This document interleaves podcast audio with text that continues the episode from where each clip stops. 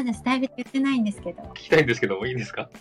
そうなんですよね。恋に落ちてしまったんです。ああ、そうなんですね。素晴らしい。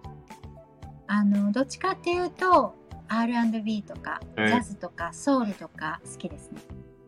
もうね、サルサ歴は長いんですけど、もう10 15年ぐらいかな。えーはい、皆さんこんにちは、マースです。今日も聞いていただきありがとうございます。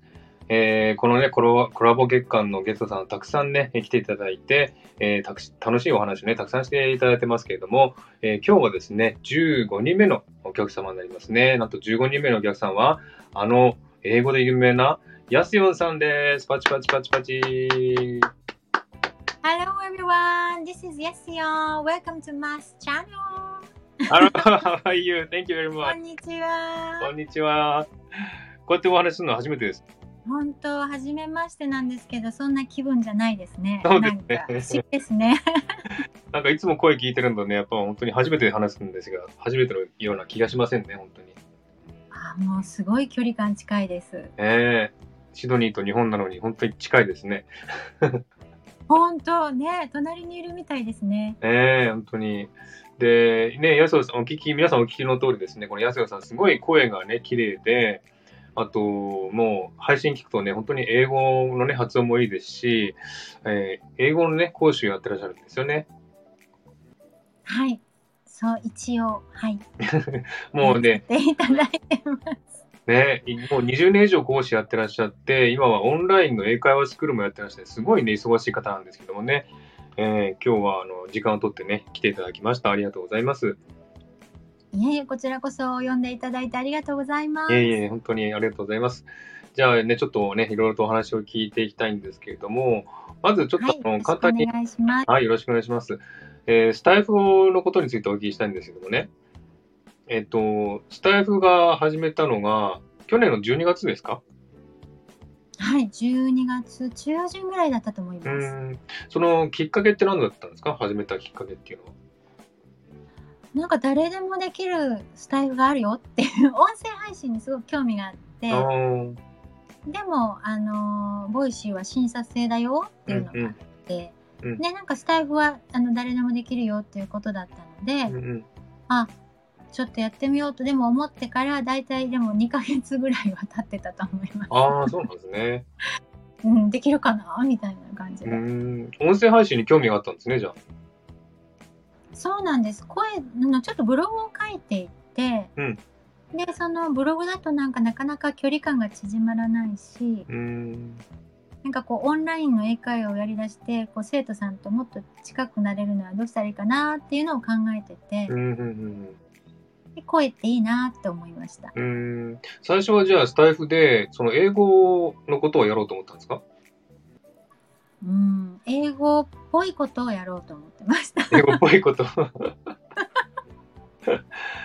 えー、でも、まあなんか結構ね、あの英語のこともあるし、あるし、普段のこともあるし、あと、歌もね、歌ってらっしゃるんですけどもね、結構たくさんの方が来てらっしゃって、すごい人気のね、配信なんですけども、すごい、あの、でもなんか聞いたんですが、台本を書いてらっしゃるね、最初ね、配信の時は。はい。うんはい。じゃあもう台本書かないと話せないっていうタイプですか？ね。基本的にはもう絶台本絶対書きたいタイプなんですけど、うんうんうん毎日配信になったらちょっと追いつかなくなっちゃって。確かにそうですよね。うん。うん自分もなので今は箇条書き箇条書きとかうんでもやったりもしています。うーん私もやっぱり台本書かないと喋れないタイプなんで、もう必ず台本書いてるんですけども、えだってマースさんのあのシドニーのロックダウン情報なんてもうアナウンサーみたいですもんね。あれはもうだ誰が脚本書いたのってぐらいちょっと細かすぎますよね、あれね、ちょっとい。や素晴らしい私あれ大好きなんですよ。でもあ、そうなんですか。そうなんですオーストラリアの地図を思い浮かべながらえー、何々州何々州ってやってくるじゃないですか。ええあれはねああそこでそうなのかあそこでそうなのかって思いながら聞くのが本当好きです。えー、そうやって思ってくださるのすごい嬉しいですね、やっぱりね。いや、でもやっぱああいうのもね、全部調べてした、あの、台本書いてやらないと喋れないんで、もう全部喋って、あの、台本書いて喋ってるんですけどもね。うん、うんわかります。ですよね。じゃあ、安野さんも一応台本書いて、今は箇条書きでメモして、それを見ながらって感じですね。そうですね。あの Google ドキュメントに書いたりしてて、うんうんあの移動時間に書いたりとか、うん。うん。ちょっと書けないときはメモだけ書いたりとか、うんうんうんうん。で、うんあのそれを見ながらとか、それをこうまあ何回も読んでるうちに覚えちゃってとかいう時もありますね。えー、そうなんですね。ううんん、でもね、お話もすごい上手だし、あのー話す内容もすごくね、魅力的な内容が多くて、まあ、英語のこともそうですし、あとあの、ロンドンにね、留学されてたんですよね、大学卒業してね。ああそうなんです。うん。で、なんか最初1年ぐらい行こうと思ったけど、5年半いられたっていうことですよね。ね、すごいですね。そうなんです。うんあの1年のあのオープンチケットがあって、ええあのラウンドチケットですよね。はいはいあの帰り1年以内だったらいつでも予約できるっていう帰りのチケットを持ってうん行ったんですけど、その帰りのチケットを使わなかったっていうえー、で、ビザとかどうしたんですか？大丈夫だったんですか？学生ビザでした。あ、ずっと学生ビザで。うん、はい、学生ビザで、で、後半が、えっ、とね、旅行会社に、日系の旅行会社が就労ビザを取ってくれてて、あー、そうなんですね。はい、うんうんうん後半2年ぐらいは就労ビザでした。えー、じゃあその5年半いた、い1年が5年半になった理由っていうのは聞いてもいいですか？いいですよ。何だったまだスタイル言ってないんですけど。すですよね。ちょっと聞きたいんですけどもいいですか？そうなんですよね。恋に落ちてしまったんです。ああ、そうなんですね。素晴らしい。ちょっと、いやー、ちょっとそういう話初めてなんでちょっと聞聞きたいんですけど。え、どんな方なんですか？ロンドンで出会った方って。えっとね、イタリア人の方だったんですけど、えー、えそう彼も留学っていう感じで来ててそのままロンドンに就職したっていう感じでしたね。ーん。じゃあ彼うんうはんイタリア語を喋って、で、英語を勉強しに来たって感じなんですか、最初はそうだったんですね英語を勉強しにロンドンに来たっていう感じがきっかけだったみたいです。えー、えー、えうんうんーで、その後はどうなったんですか？彼は。その後そのねなんか新聞社みたいなところに就職して彼は。うーん。でロンドンで住んでいるっていう状態でした。ああ、それであれですね。あのー、その英語で話す彼ができたから、やっぱり英語は上達したんですね。安野さんはね。そんなことないですよ。それとこれとはまた必死に勉強したんですよ。まあ、まあ、それもあると思いますけどね。やっぱりあの、そういう話し相手が近い人だと、すごくやっぱり英語の上達にすごいは早くなりますからね。いやでもねあの結構友達の期間が長かったのでああ、うんあの私は好きだったんですけどうんうんうん。あの友達だったので、まあ、当然向こうってスタートみんな友達なので みんな友達でワイワイするっていう仲間の一人だったので、もう結構その期間に多分友達の方がよく喋ったような気がしえ。ます。えじゃなんか恋に落ちると目と目で喋りませんか、あ、なるほど、わかる。なるほど、なるほど。言葉はいらないってやつですね。そうそうでも友達の時はやっぱりそう説明しないといけないし、うんうんうん文化間の違いもあるので、うんうんうん。そういう時に友達にそう鍛えられた彼だけじゃなくて、ああ、なるほど。うん、うんいろんな友達とのやっぱり会話が一番勉強になりましたね。えー、そうか。じゃあ、まあ、その彼がいたから5年空いた。っていうことは、じゃあ、そこで別れてしまったんですか？えっとねだからその後私彼がローマに転勤になってうん。でローマに追いかけていったんですよ。あ、そうなんですね。じゃあ、ロンドンに5年入って、その後ローマ行ったんですか？そうなんです。えー。で、そこでどどうなりました？すいません、深掘りしちゃっその後彼がね もうゴゴゴシゴシップのあのああいうパパラッチみたいになってませんか？ていうかねその後彼がねまたパリに転勤になったんですよ。パリに？そえうで私パリにも行ったんですよー。そうったんですね。すごいな。で、ええあの結婚しようということになっおてー。そうなんですで彼はね私日本に帰国しないといけない事情ができたのでえ帰国してえであの彼も一緒に日本に来たんですよえ。ね。おー、そうなんですね。うん、うんうん。でその後別れちゃったというかね彼が日本にフィットできなかったんです。ああ、そうなんですか？うん、あのいわゆる純粋なイタリア人なので この日本の規律正しい社会っていうやっぱりちょっとね息苦しいんだろうと思います。そうは言ってなかったんですけど。そうだったんですね。うん。じゃあ、日本に住もうっていう話だったんですか？そうなんです。私がちょっとその家族の事情で日本に帰らないといけないっていう感じだったのうん、で、うん、うん。だじゃあ僕が日本に住もうっていう感じだったんですけど。じゃあ、彼にとっては日本は初めてだったんですね。そうなんです。へえじゃあちょっとその日本の雰囲気が息苦しいっていう感じで、ちょっと住めないって言われたんですかね、じゃあ。うん、うんっていうかねなんかやっぱりちょっとね見るからにだんだん元気がなくなって。へえで私の方からあのイタリアにっていうかそのヨーロッパに帰った方がいいんじゃないっていう話をしてでうんうんうんあのじゃあ一緒に帰ろうって話になったんですけどうん。はい。私がねその時すぐには帰れない状態だったので、うんもうね仕事も始めてしまっていたので、うんうんまあ家族のこともあり仕事のこともあり、まあ、悩んだんですけどとりあえず、とりあえず先にお一人で帰るっていう感じでうん。うんその時にピパッと別れたわけではないんですよ。でその後私もまた何回か遊びに行ったりして。あはは。そうなんですよ。2人でじゃあどんな風に未来を作れるのかっていうのをねいろいろ話し合ってうん、難しいっていう感じで終わったっていうか、ああ、そうなんですね。うん、そう悲しいでしょ泣いていいよまあ ちょっと、ちょっとうるうるしましたね、目がね。うるうるでしょ悲劇でしょねそんだけね、好きでだ。もあの、ええうん。大変でしたね、じゃあ。うん、そうそう。うんそうでもあのい今はもう全然今思い起こすと本当にあのありがたいうん経験でしたねいろんな意味で。うんうんうんえでもすごい、ヤシロさんもすごいですね。追っかけがすごかったですね。パリとか まで行って。うん、私そうなんですよね。ええ割とそういうそういういわいわゆるエモーショナルレベルが高い人間みたいです。うんじゃあ好きになったらもうとことん好きになるっていうタイプなんですね。うん、そうですね。えー、そうなんですね。そうか、それでロンドンに行って、あちこち回って、結局はもう日本に帰ってきたという感じなんですね。そうなんです。うーん。で、あの、配信でも言ってらっしゃいましたけど、なんか、英語が話せなくて泣いてしまったっていう話をね、されてましたよね。最初ね、ねあれって。どういう状況だったんですか？その、泣いた時は。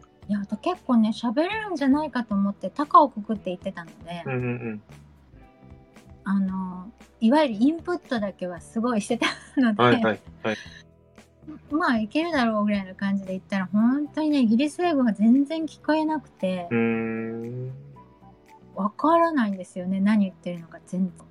最初はもう聞けなかったですね。そうですか。で、その後なんか、急に話せるようになったっていうね、お話なんですけど、その辺どうなんですか？あ、それはね、ほんとロンドンに着いてからの話なんです。あはははは。うん、ロンドンに着いて全然喋れなかったのが1ヶ月後ぐらいに、うん。こうインプットしてたものがブワーっと出てきたっていう感じうんで、うんうんうん。あ、そうなんその時にまだまだまだ聞けてないんですけど言いたいことは言えるっていう状態にはなりました。へえー、すごいですねうん。うんうん急に出てきたんですね、バーッと、英語が。うんびっくりしました。1ヶ月後ぐらいだった。うーん、そうなんですね。じゃあ、えっ、と、その日本に帰ってきた後に、英英会話講師になろうと思った理由っていうか、きっかけって何ですか？最初ねうん。実はあの OL をしていて、ええ。帰ってきてすぐは。あの外資系の製薬会社に勤めていて、えでそれを5年ぐらいした後にあのーその外資系の企業の時にみんなに社員になんかね TOEIC を教えてくださいっていう社員プログラムの講師に選ばれたんですね。おー、はい。で、まあ、生徒さんは全員社員なんですけどうんうん。それで初めてこう英語を教えるっていうのをして、うん面白いなっていうのが印象として残っていてうんうんうん。で辞める時に次の仕事はじゃあ教える仕事にしてみようかなっていう感じでした。えー、でも、英語、ね、英会話講師っていうと結構やっぱりレベル、スキル的にもすごくレベル高くないとできないっていう感じじゃないですか。うーんどっちかっていうと、うんあのお英会話の、まあ、スキルももちろんなんですけど、えあの生徒さんに教えるっていう思いがない先生の方がいいんだろうと今となると思います。生徒さんに教える思いがない。うん、なんかね教えるっていうよりはうん。あの語学なんでまあなんていうんですかねあの物理みたいに難しい学科ではないのではいはい。要はそのトレーニングを積むとできるうんうんうん。基本喋る機会があるとみんな喋れるようになるはずなものが、まうんあ、例えば恥ずかしいとかうんうん。間違うのが怖いなっていう心理的なブロックがあるのでうんうん。なかなか大人だと上達しにくいうんうん。というものだとしたら、うんその心理的ブロックを外してあげるぐらいのそのぐらいの位置づけなんじゃないかなとは思ってういます。そうなんですね。じゃあ最初、やっぱり緊張しましたよね、最初の英語、英会話講師になってやった時いやもうガチガチでしたよ。ね えー、でも続けようと思ったんですね、じゃあそれを。半年ぐらいはガチガチでうん。で一半年を超えたぐらいから面白いなと思い出してうーん。で1年後ぐらいにはもうあこれはちょっとやめれないなと思ってましたけあ、そうなんですね。どはいうーん。じゃあそれだ面けの白いなって面白くなってたんですね、じゃあそれだけ。うんめちゃめちゃ好きですね仕事としては、そうだったんですね。で、今はなんか、はい、オンラインでも英会話スクールやってらっしゃるっていうね、なんか女性限定のやってますよね。はい、うん。そうなんですそれを始めたきっかけって理由って何ですか？それって。これはね私がフリーになってから自分もオンライン英会話をするようになって最初は一講師としてやっていたんですけど、えなかなかオンライン英会話の業界ってこううーん成熟してないっていうと変なんですうけど、ん。あのすごく先生が結構疲労してしまうっていううのと、ん。あと生徒さんが根付かないっていうのがあったのでなんかそういった長いちょっと長期なスパンに2年とかいう形で勉強じっくりできるようなスクールを作りたいなっていう思いからです。うーんそうですか。じゃあ、でも、あのね、英会話講師やってらっしゃって、その上にオンライン会英会話スクールもやるってのは、結構、まあ、時間もね、足りないと思うんですけども、その辺大丈夫でしたかっていうか、どういうふうに調整してますかもう全然ダメです、まあ。全然。全然、もうタイムマネジメントが全然ダメなんですけど、えもうだから家族にもすごく手伝ってもらって、ー、うーん。うん、あの、ハズバンドも娘ももう大戦力として手そうなん伝ってもらいながら、はい、えーなんとかっていう感じです。そうですか。まあ本当に忙しいと思うんですけど、あの、なんかこう、英会話講師とかオンラインの英会話スクールやってて、なんか、まあ良かったことっていうか楽しかったこと？そういうことってなんか、えっとね、やっぱり生徒さんがこうオンラインでも、まあ、対面でもそうなんですけど、うんうん。なんかこうブレイクスルーする時があってはい。その時ねすごい目がキラキラって輝くんですよね。それをこうその瞬間って多分もう1秒とか2秒しかないんですけあどそこを見れるっていうこととうん。そういう、まあ、生徒さんがこうスクールオンラインでもこう増えていくとその増えていってるイメージが幸せですね。うーん。それってやっぱりうんうんどういう時ですかね、なんか、英語ができた時ですかね？英語ができた時とか英語とまあライフスタイルがちょっと合致した時とかあと英語の方が日本語よりも自分の気持ちを話しやすいんだとか気づいた時とか英語ってすごい論理的じゃないですか。うんうんうん。はい。なんか最初に結論を言って理由を述べていくっていはいう割とシンプルな構造があるにも対して日本語って割とややこしそうですね。いね、うんまあ、。そそこが美しいんでもあるんですけどうーん。英語の方があれですか、じゃあ、あの、話しやすいっていうか、意思を伝えやすいっていう感じでしょうかね。私自身はねすごいビジネス上も、うんあのプライベートも英語の方が話しやすいんですよね。うんうんうん。そうなんですね。さあ最初はねあの、うんやっぱりラーニングプロセスはすごい難しいんですけど、中級ぐらいまでに行くと、うん英語のこのシンプルさっていうか。なぜこう世界共通語に英語が選ばれたのかっていうのがうんうんなんとなく分かってくると多分そう楽しくなると思うんですけどね。んうんうんねで、今、あの、英語もね、お教えてらっしゃって、で、普通、普段は日本語ですもんね。喋ってるんですよね。はい、日本語で。ですすよね。で、この、日本語を、日本語と英語の、この、なんていうんですかね、切り替えっていうか、こうごっちゃ混ぜになってるとかしません？あー私全然マースさん私バイリンガルじゃないからうん。もうその全然ごっちゃになってほしいぐらいごっちゃにならないです。もうめちゃめちゃ母国語が強いんで、えー、うん、あの全然日本語の方が全然強いんでそれを抑える方に努力してるぐらいです。うーん、でも英会話講師やってる時は全全部英語で教えてるんですか？じゃあ。英語で基本的には英語で教えてます。ん。じゃあその時はもう完全に頭の中英語に切り替えてやるっていう感じなんですかね。そうですね。切り替えるっていう意識をしないと、んあのバイリンガルの方みたいにこう自然にはならないです。うーん、うんそうですよね。うんうん。でも今マースさん日常的には英語ですよね。いや、日常、うんもうごっちゃ混ぜですね。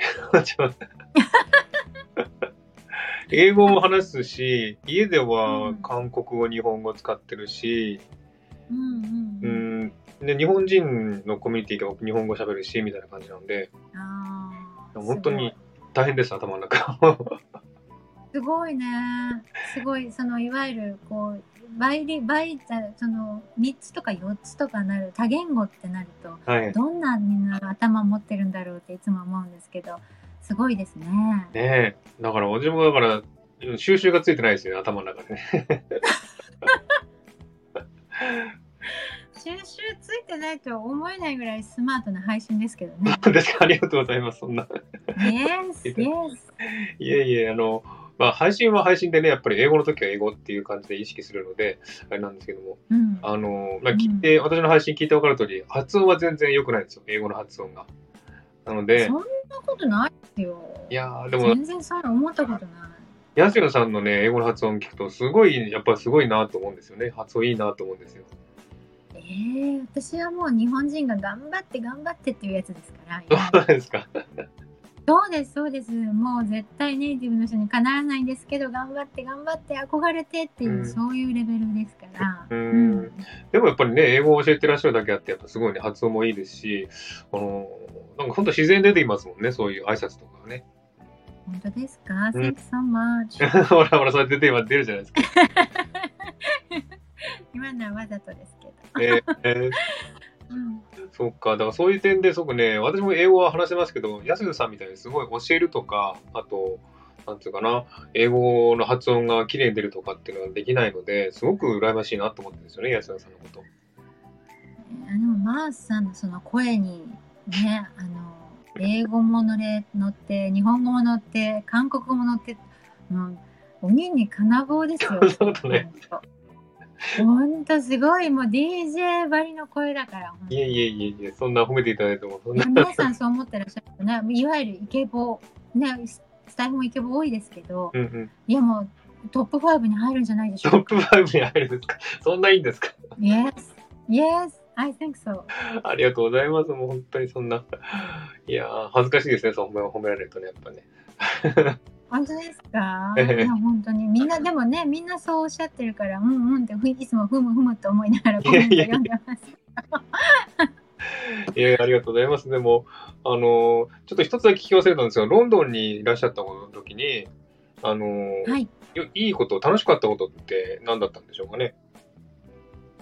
ああ、もうそれはもうね、開放感ですね。開放感。ああ、なるほど。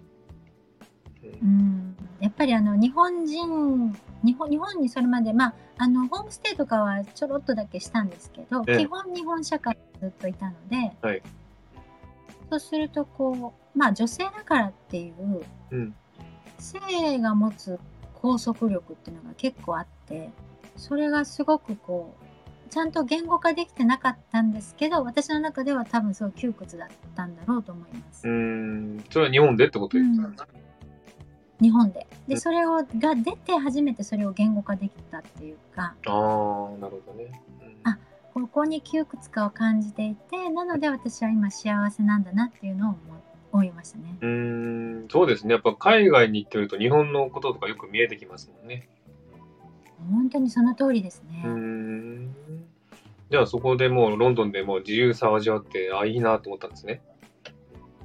いやー思いました。なんかあの文化館の自由もありましたし、はいはいはい。なんかあとこうう一応とにとにかく一旦受け入れてみるうんっていう、うんその違いを受け入れるっていうこのアティチュードみたいなのもすごくいいなと思って、うーんでその違いを埋めようと努力する感じも素晴らしいなと思いうんうんましたね。うんうんどうなんですかね？あの、オーストラリア住んでます。私はオーストラリアなんですけども、オーストラリア結構人種がたくさんいるんですね。いろんな人種がいるんですけど、あのそうですよね。イギリスってどうなんですかね？やっぱそういろんな人種とか、いろんな国から来てる人多いんですか？あもうすごかったです。びっくりしました最初。へえもうアジア系の方も多いですし、もちろんね、うんあのヨーロッパの方も東いわゆる元東ヨーロッパのうん方もいっぱい来られていて、うんでアフリカからもたくさん来られているし、もうすごいいない人種はないんじゃないかというぐらい。そうなんですね。はい。イギリスもじゃあすごい人種、なんていうの、多民族国家なんですかね、じゃ多民族ですね。でうんオーストラリアの方もすごいいたくさんいらっしゃってて、あ。ああ、なるほどね。はいはい。うん、あの自分たちのルーツを見に来たっていうようなはい方も結構いらっしゃるんうんそうですね。もともとオーストラリア人はイギリスからね、来た人がね、始め、始まったんですから。そうですよねう。んん。そうなんですねで。もそのオーストラリアの方にお会いすると、えあのみんな仕事3ヶ月休んできてるとかね、うんうんうんうん。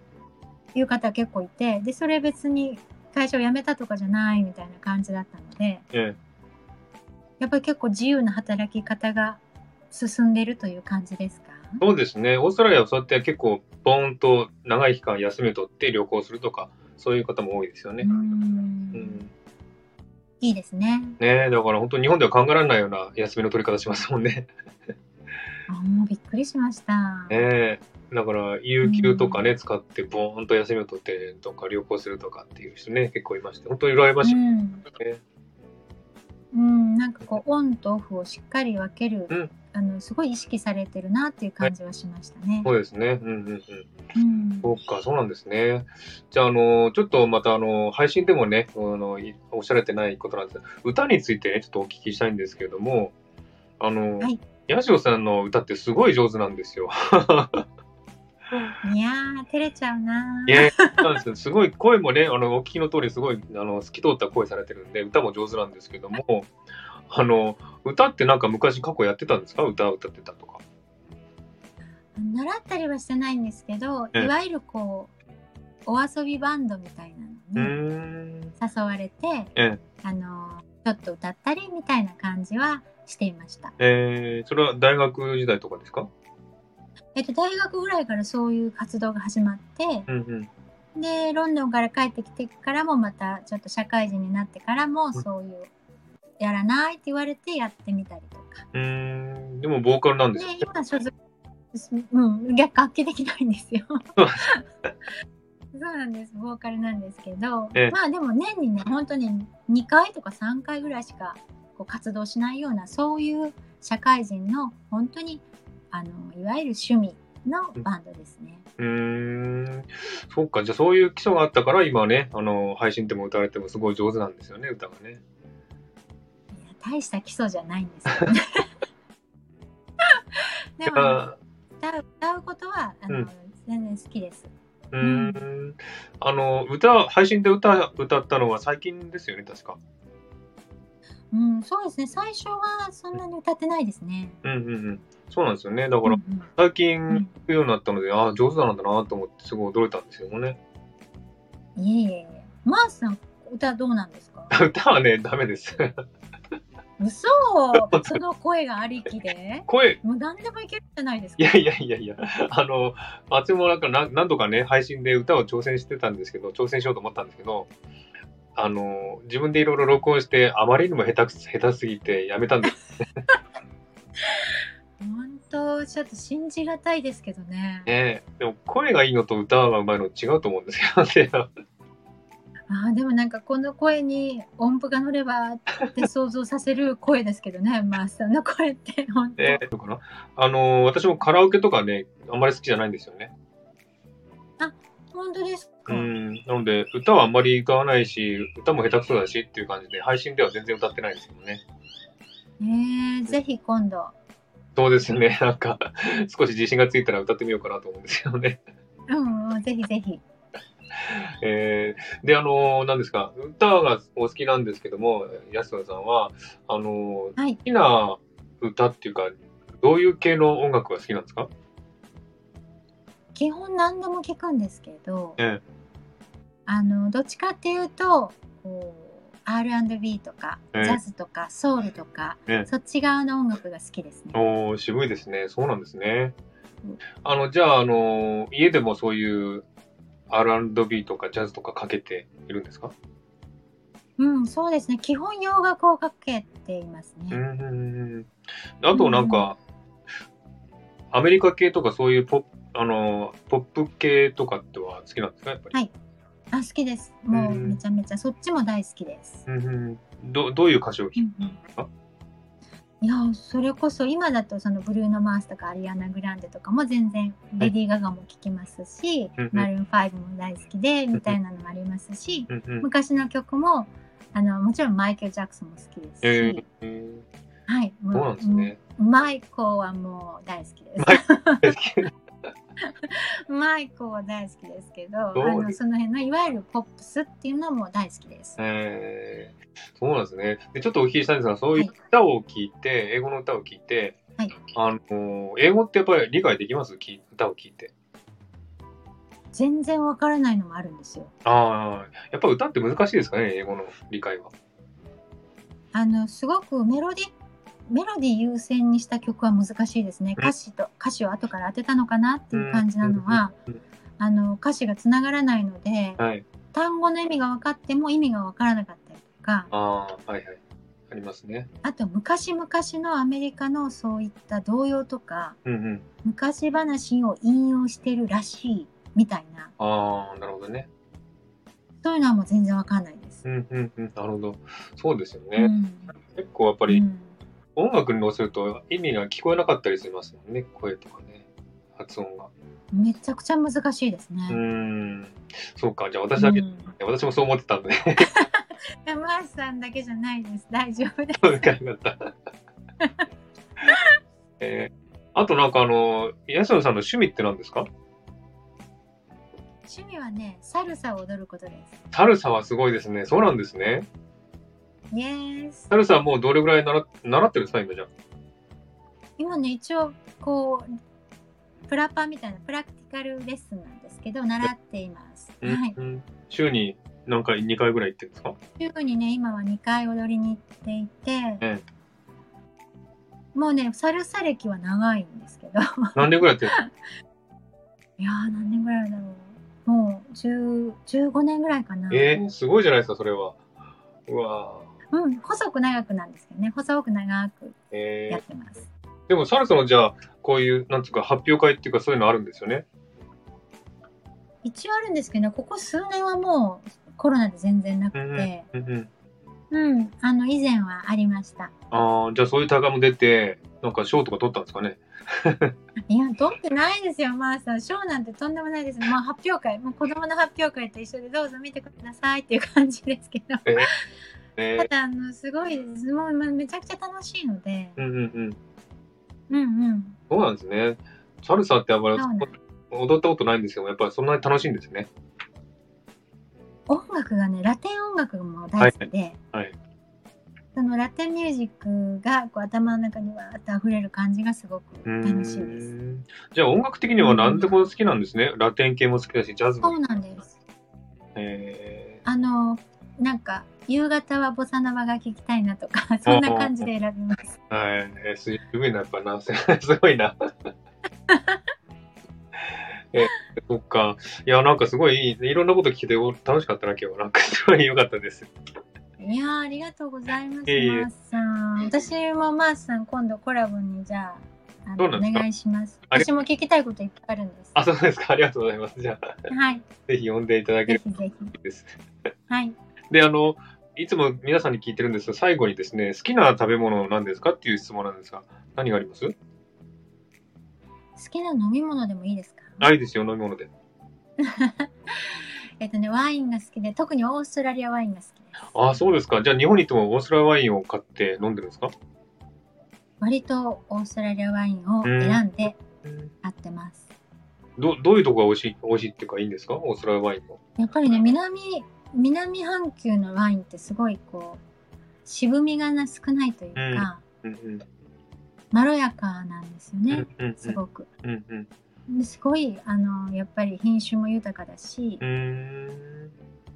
美味しいですよ。外れもすごく少なくてうん、うん羨ましいです。うん。私はまあオーストラリアの、オーストラリア、あ、え、マースさん飲みます？飲みますよ、もちろん。ワインが一番飲むかなお酒の中では。あ、本当ですか？ええいや、ほら、ワイナリーとかいっぱいあるじゃないですか。そうですね、はい。ね、ワイナリー巡りにオーストラリアに行きたいなっていうのは思ってます。あ、そうですか。じゃあ、シドニー来た時はワイナリーベルうんお連れしますよ、じゃ Thank you so much! あれでもあれでしょ街の音とかを撮るときに私付き合わないといけないでしょあ。いやいや、それは、それはいいですけど。そうそう、付き合います、付き合います。あれ大好きなんです私あ、そうですか。街の音とかね。あれもいいですよね。あれいいですよ。あれで私本当大好きだから、もううんめっちゃいつも最初、いつもこう、戻してまた聞いたりしてあ、。そうですね。はい。じゃあ、今度また、あの、シドニーの音をまた撮ってね、あの、配信で流したいと思いますので、ぜひ聞いてください。ぜひぜひ、ぜひ聞かせてください。えー、じゃあ、あの、ワインをじゃあ結構飲むんですが、私もね、あの、オーストラリアでワイン飲みますけど、他の国のワインってやっぱりこっちじゃ手にあまり入らないので、飲まないんですけど、どう、どやっぱりワインのスタートとしてはフランスのワインからスタートしてるんですけど、えええいろいろ飲んで好みがもうすごいオーストラリアのワインが好きだなっていう感じなんですけどでもあの基本全般好きです。ワイン全般。